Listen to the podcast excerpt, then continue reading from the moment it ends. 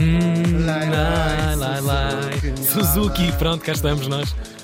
Final de semana. Parecia que nunca mais chegava este dia. Foi uma semana Tanta gente morta esta semana. com um aspirador. Falas bem, falas. Com um aspirador. Foi feio. Ah, na vida real. Na vida, sim, na sim, vida sim, toda. sim. A brincar, vamos lá a isto. Última edição, um programa de Luís Caetano. Luís Caetano. Isto é para quem costuma ouvir a Antena 2. 2. A música é a mesma, a história é outra, mas vamos também falar de livros, tal como se faz na última edição, esse programa do nosso colega Luís Caetano, na Antena 2. Porque neste dia, em 1814, em 1814, Ei. que idade teria o Luís Caetano em 1814? Já estava a começar a fazer os seus programinhas de rádio. Eu acho que ele até é mais novo que, que, que eu, é, acho eu. E morri em Évora, Credo. credo. Nossa Senhora. Já não bastava morrer? Não, mas ainda falta pior. Aos 89 anos em Ei, que Uma pessoa passa lá maldição. um fim de semana já vem de lá estar aquilo pelos olhos. Por acaso é mentira. Gravíssimo. É- eu acho que é das ci- Não acho, achei toda a gente. Talvez a cidade mais bonita de Portugal deve ser dos sítios onde se come melhor, come-se come bem, crer, tão bem, tão bem. Também tem uma vantagem, do tudo o que está à volta É é lixo. silêncio. Depois também. Não, é linda, é maravilhosa. nada, nada. Tudo, tudo é maravilhoso neste Alentejo. Aquela tasca do fi, o fialho, a tasca do Olivinha, tudo incrível. Já fomos felizes. Ah, tão bom, tão bom, tão bom. Bom, quem é, que, quem é que morreu em Évora em 1814, aos 89 anos? Falamos do religioso português Frei Manuel do Cenáculo. Vamos saber quem foi este homem tão importante na nossa cultura. Manuel de Vilas Boas Anos de Carvalho Uhum. nasceu em 1724, também em Évora. Epa, agora está mesmo a piorar. Ui. 80 e quantos só se anos? tivesse sido em- 80 e muitos aí. né? 80, 90 anos quase. Ah, estamos todos a brincar. O pior era se tivesse sido em Beja, mas também lá vai passar. Espera lá que já. O nosso Manuel vai professar na Ordem Terceira de São Francisco. É aquelas de ser pobrezinho para sempre. Sim. Eles acham uma roupa, usavam jeans, uns jeans coçados, Sim, sim. t-shirt branca. Na altura não chamavam t-shirt vintage, branca, era mesmo era maltrapilhos. T-shirts mesmo. branca daquela de publicidade, Sim, sabes? sim, sim, sim. Totobola. Não, fotocopiadora, não sei o quê. Cónica Minolta. Cópia canola. Bom, e vai tomar este nome, Manuel Uhum. do Cenáculo. Parece um nome estranho, mas queres saber o que é, é o Parece. Cenáculo? O que é o O cenáculo? cenáculo é o sítio onde eh, Vosso Senhor Jesus Cristo fez a última ceia. Ok. Lá está, é o chamado cenáculo, ele tomou este nome religioso, como é costume. Então, ele andou por Roma para estudar, ele doutorou-se em teologia eh, e ficou maravilhado com uma coisa que viu em Roma, que é a Fontana di Trevi. Claro.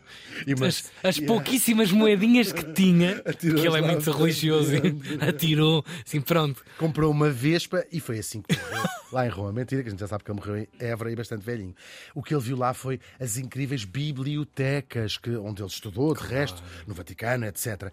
E pensou: olha, uma coisa destas é que era jeitosa lá para Portugal. E a verdade é que este foi um dos grandes intelectuais do seu tempo. Estamos no iluminismo, não é? Essa, essa, e- essa época no pensamento humano europeu e vai ser responsável por enormes reformas no ensino por cá. Estávamos no reinado do Dom José e do seu Marquês de Pombal, quase dizemos o reinado do Marquês Pois, de Pombal. Bi, bi, bicéfalo. Bicéfalo, é verdade. Para além, ele foi um homem importantíssimo na cultura portuguesa mesmo. Ele fundou a Biblioteca de Évora. Em Lisboa também fundou a Biblioteca do Convento de Jesus, que depois foi transformada na Academia Real das Ciências. Uau. Foi, é verdade, muitas reformas no ensino também. Foi presidente da Real Mesa Censória, que era um sítio por onde passavam todos os livros que eram editados em Portugal. Aqui É uma censura, podemos uma chamar? é censura, isso? sim. Sim, Mas era ok. um repositório também de tudo o que era editado em Portugal. Uau. Era guardado lá um exemplar. E já tinha ele o sonho de transformar este acervo da Real Mesa Censória numa grande biblioteca pública. E vamos falar um bocadinho disso, que é esta ideia da biblioteca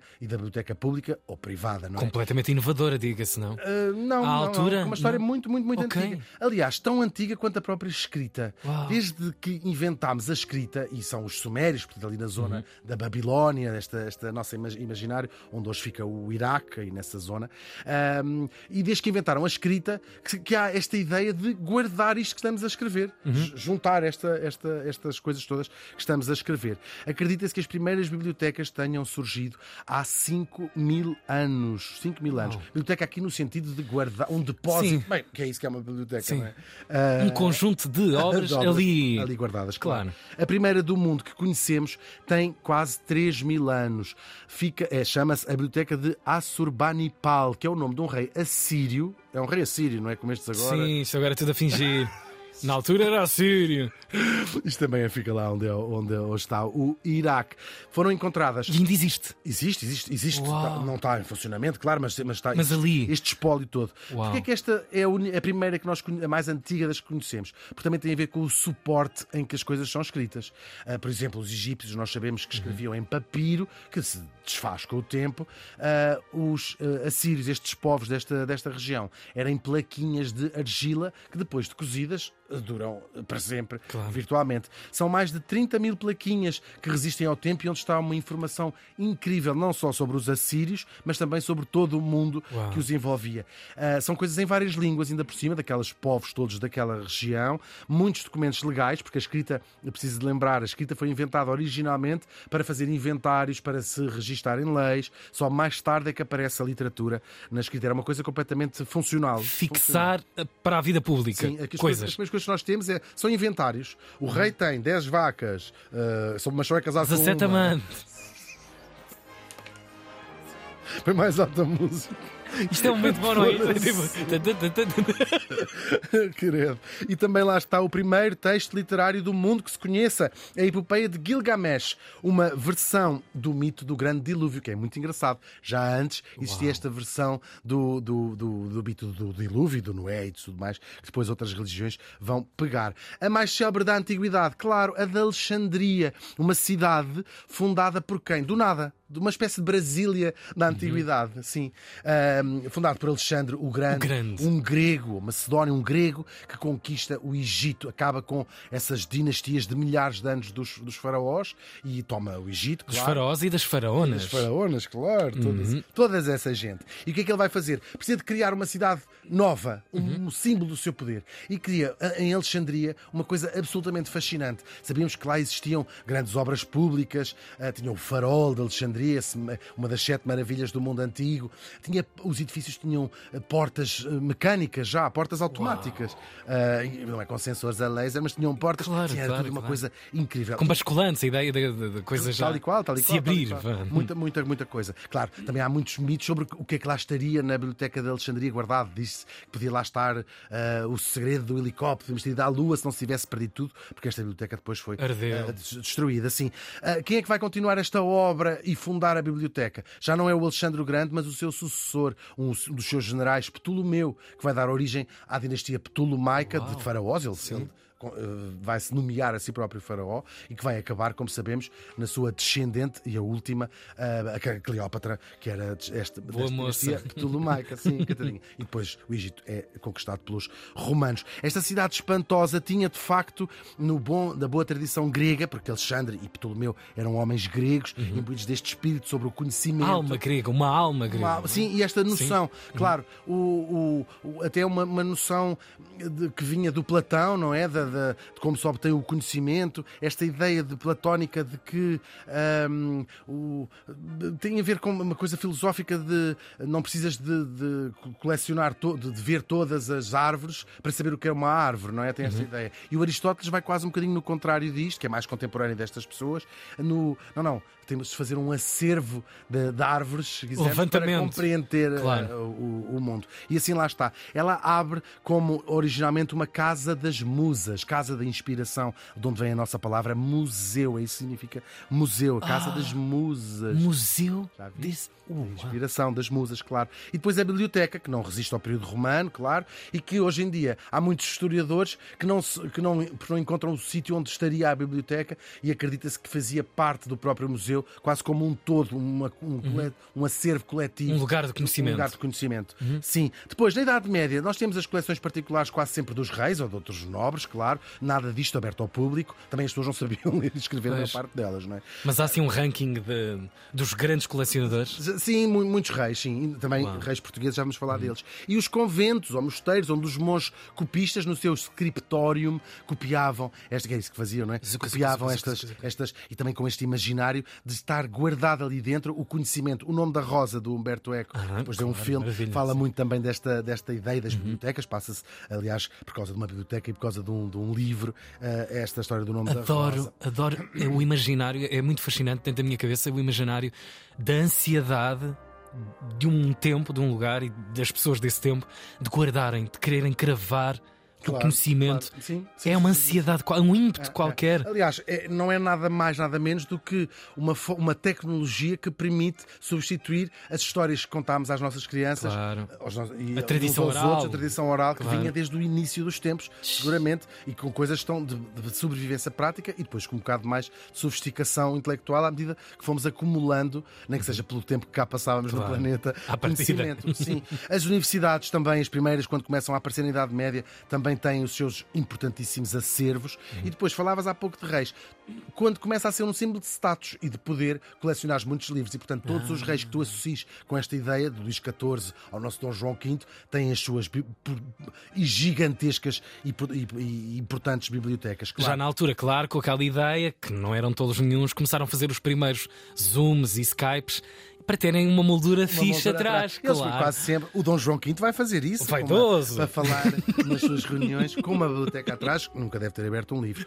Dessa altura, os livros já não eram propriamente copiados à mão. Sabemos, a imprensa vai revolucionar completamente o mundo da edição e também das bibliotecas e vai começando a aumentar, aumentar, aumentar o número de livros que cada biblioteca ah, tem. Hoje, quase todas as cidades têm uma biblioteca e todos os países têm a sua biblioteca nacional. As maiores do mundo são quais? A Biblioteca Nacional de Londres tem 200 milhões de livros e quase 2 milhões de visitantes por ano, que é um motivo Nossa. grande. A seguir, a Biblioteca do Congresso, na América, tem quase tantos livros e tem ainda mais visitantes. Quem Segue-se- diria? É Uau. incrível, é incrível. Que é o repositório também de todas as coisas que são publicadas Claro. na, na América. Segue-se Xangai, Nova Iorque, Rússia, Alemanha. Depois, nas mais antigas da Europa, a Biblioteca Nacional de França. Belíssimo. E depois também os edifícios também não deixam Pois é, tudo não um pé, nada atrás claro, claro, claro. do século XIV e a Malatestiana, em Itália, no século XV. A mais antiga do mundo ainda em funcionamento, pode ser visitada, pois ainda está em funcionamento, e não fica muito longe de Portugal. Foi fundada no ano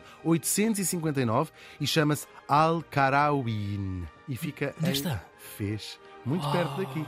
Muito perto daqui. Que Onde- emoção. Onde, fica também a mais... Século IX. Século IX, século IX, sim, porque se- eh, que os eh, marroquinos reclamam, e bem, sendo a, ser a, mais antiga universidade do, do mundo, ali Ok. uma escola islâmica, no caso, mas uma universidade, claro. Portugal também tem as suas, a mais famosa, precisamente do Dom João V, a Biblioteca Joanina, na Universidade de Coimbra, já todos vimos imagens, Claro. uma joia da, da arquitetura, da decoração de interiores. Emocionante, não é? Linda, das linda. poucas coisas tens orgulho deste país. É verdade. Uma vaidade até É quase. Que este país não é Se é teu. pena ser em Coimbra, estou a brincar. Cá estamos. Aquilo deposto numa cidade civilizada. Estou a brincar. Não dá Já uma cascámos sem- em Beja, Évora, agora não Sim, por amor de Deus. Num episódio só. Deixa a semana acabar. Fundada em 1717, claro, por Dom João V. Depois, no reinado do filho, Dom José, temos o nosso Frei Manuel, o Frei Manuel Cá está ele, o nosso mortucho. Aqui o encontramos à frente da mesa sensória. Muitas medidas. Criou ou quis criar um imposto sobre as bebidas alcoólicas. Embriagam-se. E esse dinheiro fica para quê? Chamava-se o imposto literário, que ele queria usar para a construção de escolas eh, básicas, para ensinar o básico de ler e escrever, e para comprar livros, que ele perce- percebeu a importância de construir o acervo daquilo que tinha visto lá em Itália. Ele percebeu duas coisas: que estava num país de bêbados, primeiro.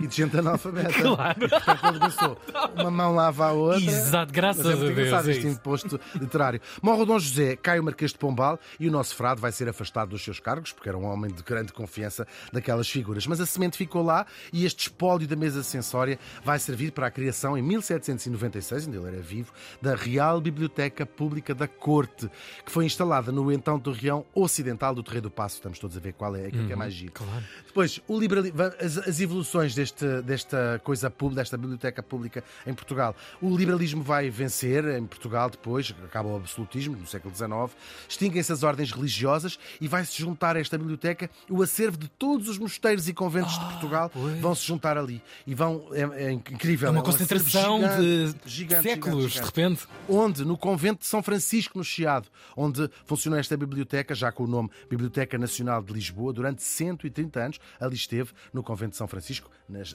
atrás do, do Teatro de São Carlos. A República, 1910, traz a nova avalanche de incorporações. Ah, claro, voltou-se a espoliar a Igreja, mais coisas que havia nos conventos venham para cá.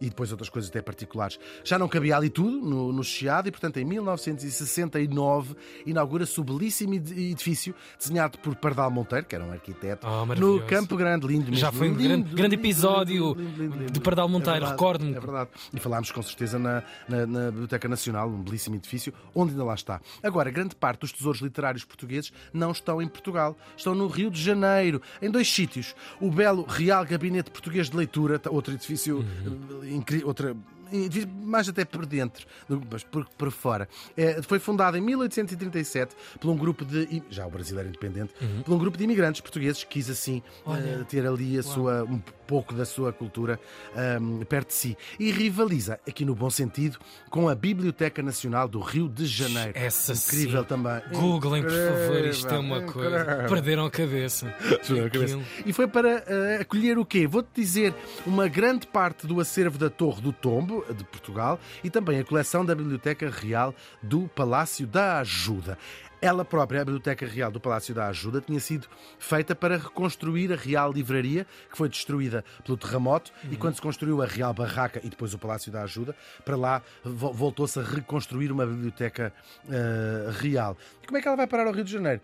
Muito simples, vai com a família real, quando as invasões napoleónicas. Pois é. Não vai logo, ah, é- é com a pressa da, da saída da família real. Uhum. Só quando chegam ao Brasil, estão a ver os caixotes todos onde há as pratas e os Onde é que estão os meus livros? ficado no Porto de Lisboa.